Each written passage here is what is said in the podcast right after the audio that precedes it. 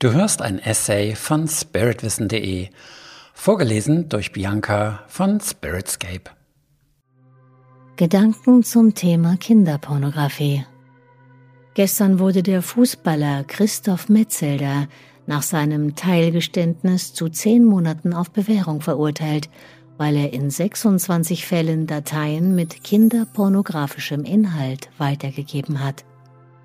Heute lese ich die vielen erbosten Kommentare dazu in den Medien und denke, dies ist eine Gelegenheit, dieses schwierige Thema einmal aus spiritueller Sicht anzusprechen. Kinderpornografie ist ein Phänomen, dessen Motive auch ich schwer nachvollziehen kann. Die Vorstellung, Kinder gewaltsam zu Sex zu zwingen, dies auch noch zu filmen und zu verbreiten, ist eine sehr grausame Vorstellung, insbesondere angesichts des Leids und des Traumas im Kind, das das Vertrauen in Erwachsene, in Menschen allgemein nachhaltig erschüttern dürfte und einen natürlichen Umgang mit Sexualität vermutlich ein Leben lang unmöglich machen wird. Dass dies von den Tätern für ihre eigene sexuelle Stimulation oder zum Zwecke der Geschäftemacherei scheinbar bewusst in Kauf genommen wird, ist aus menschlicher Sicht eigentlich unfassbar. Daher werden solche Fälle von der Gesellschaft so stark beachtet und die handelnden Personen verurteilt und von der Gesellschaft ausgestoßen. Christoph Metzelder jedenfalls hat all seine Aufträge verloren, ist jetzt arbeitslos und niemand will mehr etwas mit ihm zu tun haben. Zu Recht, wie du jetzt vermutlich denkst. Bei all dem Unverständnis und dem Hass, der jetzt über ihm ausgeschüttet wird, wird jedoch etwas Wesentliches übersehen. Etwas Wesentliches über unsere Welt. Etwas Bedeutsames über das Wesen des universellen Bewusstseins, auch Gott genannt. Ich bleibe mal beim Begriff Gott, auch wenn dieser Begriff Potenzial für zahlreiche Missverständnisse birgt. Gott ist allmächtig, wenn du dem zustimmst, ist Gott überall und in allem. Dann gibt es nichts außerhalb von Gott. Gäbe es etwas außerhalb von ihm, wäre er nicht allmächtig, nicht allumfassend. Jetzt wird schwierig. Auch Christoph Metzelder ist ein Teil Gottes. Auch Kinderpornografie ist ein Teil Gottes. Es gibt nichts außerhalb von Gott. Aber wie kann das sein, dass so etwas Grausames ein Teil Gottes sein soll? Ich möchte versuchen, eine Antwort darauf zu geben, und sie ist wichtig, weil du nur, wenn du dies verstehst, Gott und unsere Welt verstehen kannst. Wir leben in der Polarität. Alles in unserer Welt hat einen Gegensatz.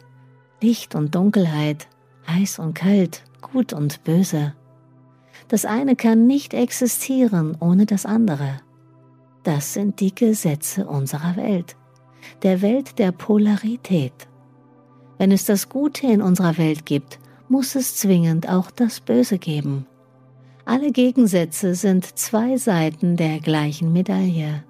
In der Einheit, in Gott, gibt es diese Pole und Unterscheidungen nicht. Dort ist alles ununterscheidbar gleichzeitig vorhanden. Wie alle denken wir polar.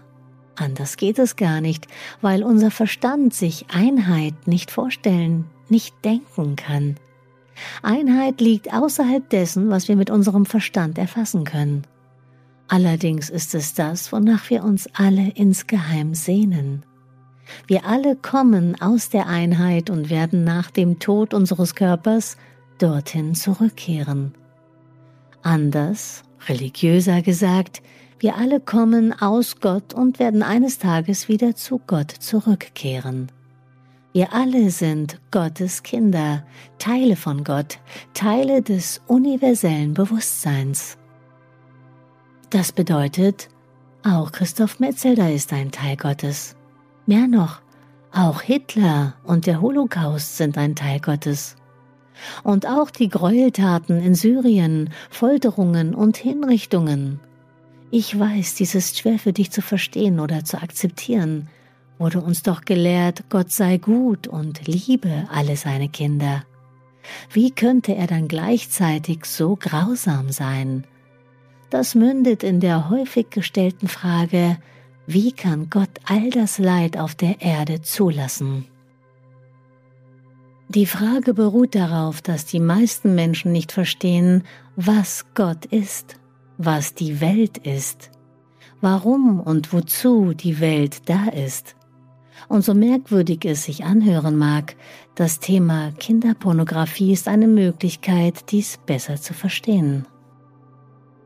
Gott ist weder gut noch böse, er ist die Einheit, in der alles existiert. Das Gute ebenso wie das Böse. Und so ist unsere Welt. Sie ist Ausdruck all der Abstufungen und Ausformungen dieser beiden Pole von Gut und Böse und all der anderen Polaritäten, die wir tagtäglich in unserem Leben wahrnehmen können. Wenn du dich entwickeln willst, wenn du ganz werden willst, wenn du nach Erleuchtung strebst und zurück in die Einheit kommen möchtest, kann dies nicht gelingen, wenn du nur die eine Seite Gottes, die eine Seite der Polarität, die eine Seite unserer Welt akzeptieren kannst oder willst. Alles ist Gott. Und in unserer Welt zeigt sich alles durch zwei Seiten, denn wir leben in der Welt der Polarität. Lehne eine Seite ab und du lehnst Gott ab. Du lehnst die Ganzheit ab. Was bedeutet dies alles nun praktisch? Sollst du Kinderpornografie und all die anderen Schrecklichkeiten dieser Welt nun gutheißen? Nein, natürlich nicht. Worauf ich hinweise, ist dies. Alles, was du ablehnst, was du verurteilst, trennt dich von anderen und damit von Gott. Alle Menschen sind Teil des gleichen Bewusstseins. Es gibt nicht dein Bewusstsein und mein Bewusstsein. Wäre es so, gäbe es mehrere Bewusstseine. Aber dieses Wort gibt es nicht. Es gibt kein Plural für Bewusstsein. Eben deshalb, weil es nur ein Bewusstsein gibt. Wir sind alle Teile des gleichen Bewusstseins. Wir können es das universelle Bewusstsein oder Gott nennen. Es gibt noch viele weitere Namen dafür. Ich will darauf hinaus, dass du nichts und niemanden verurteilen solltest. Denn indem du dies tust, verurteilst du dich selbst. Einen spirituellen Weg zu gehen bedeutet, das Leben mit all seinen Facetten kennenzulernen und eines Tages alles so akzeptieren zu können, wie es ist. Dazu gehört das Gute ebenso wie das Böse. Das Böse zeigt uns den Unterschied zum Guten, Dadurch können wir überhaupt erst erkennen, dass etwas gut ist. In uns ist beides.